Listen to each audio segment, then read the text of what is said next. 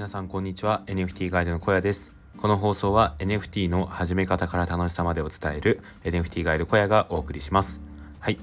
今日は日本がオープンシーに続くサービスを作れない理由っていうことについてお話ししたいと思います。はい。えっとですね、あの最近コインベース、あの仮想通貨取り扱っているコインベースが NFT マーケットを作る、えっと、あと公開もしましたよね。で、今後はあれですよね、そのコインベースとオープンシーがどういう、その、なんですかね、マーケットプレイスの取り合いをしていくのかっていうところが、まあ、注目の一つになってきているのかなと思います。はい。で、なんか、ちょっと雑談なんですけどこのコインベースの NFT マーケットっていうのは結構ですね記事を見てると SNS を意識しているのかなと思います。でえーと、そのプロフィールを、まあ、オープンシート同じように作るんですけどそこから投稿に関して「いいね」をつけたりとかコメントをすることもできるみたいですね。なので、まあ、この辺はちょっと実装されてるか分かんないですけど例えば NFT を買ったことをこうツイートみたいな感じでそのコインベースのマーケットにで発言したらそれに対してあそれいいねみたいなことができるのかなっていうイメージですね。まあやっぱりですね NFT 持ってるだけじゃ意味なくてそれを使ったコミュニケーションをどうしていくかっていうところかなり注目されてくると思うのでコインベースのこのマーケットプレイスは結構個人的には気になりますね。はいで、えー、と本題なんですけど、まあ、こういうですねオープンシーであったりとかコインベースのマーケットプレイスを日本が作れない作ろうとしているいないのかな？まあその理由を勝手に考えてみます。はい。でえっとですねまあこれ結局僕は著作権なのかなって思っています。はい。で著作権っていうとですねあのやっぱり今オープンシーとかって結構無法地帯な気がするんですよね。でやっぱり結構その何ですかね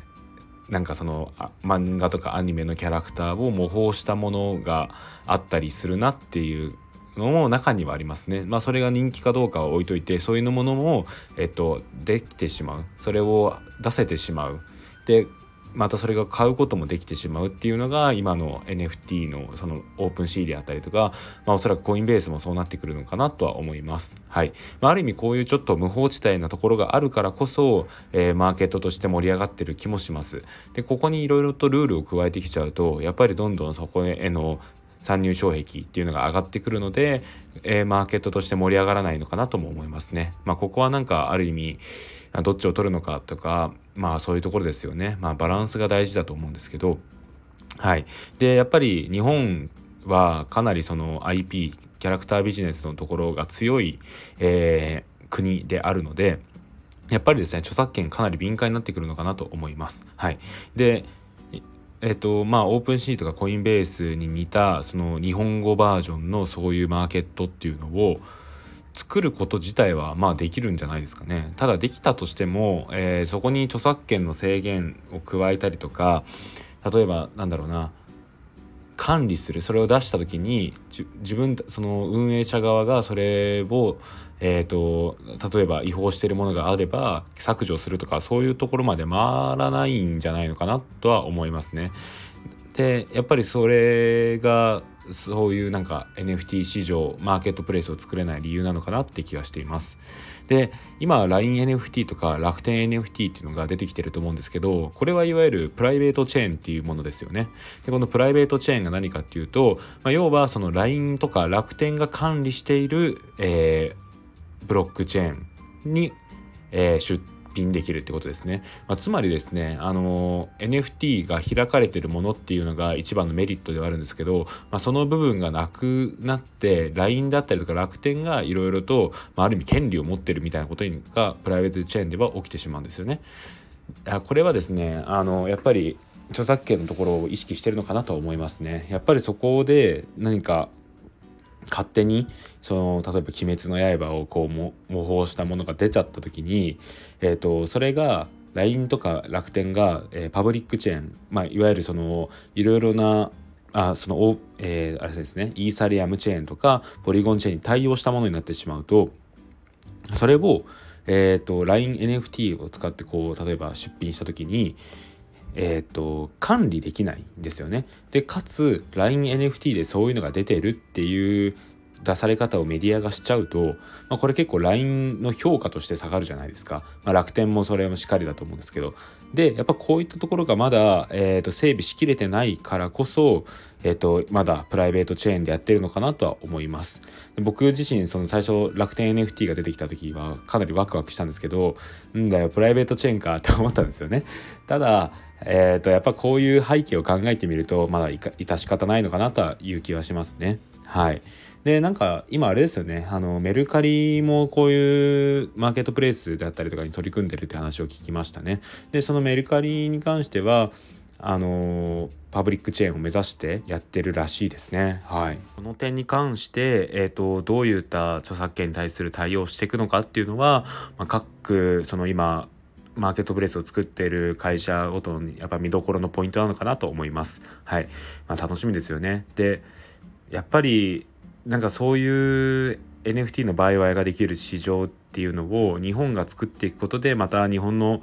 市場が盛り上がってくるんじゃないのかなとは思っていますね。はい。そうですね。なんかいっそのこと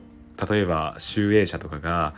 二次創作歓迎しますみたいなことやったら、まあ、めっちゃ盛り上がりそうですけどねまあなんかそこの規制もまた難しいんでしょうけど、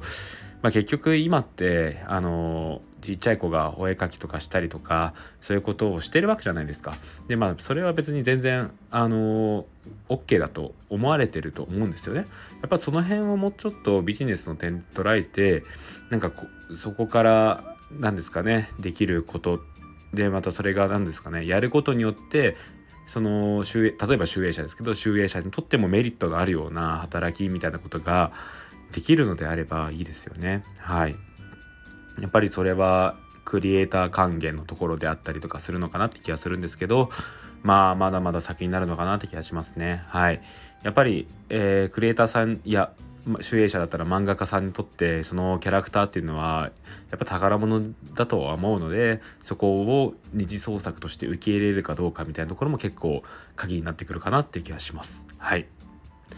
なんかこういうビジネスもすごい面白そうですよね。はい。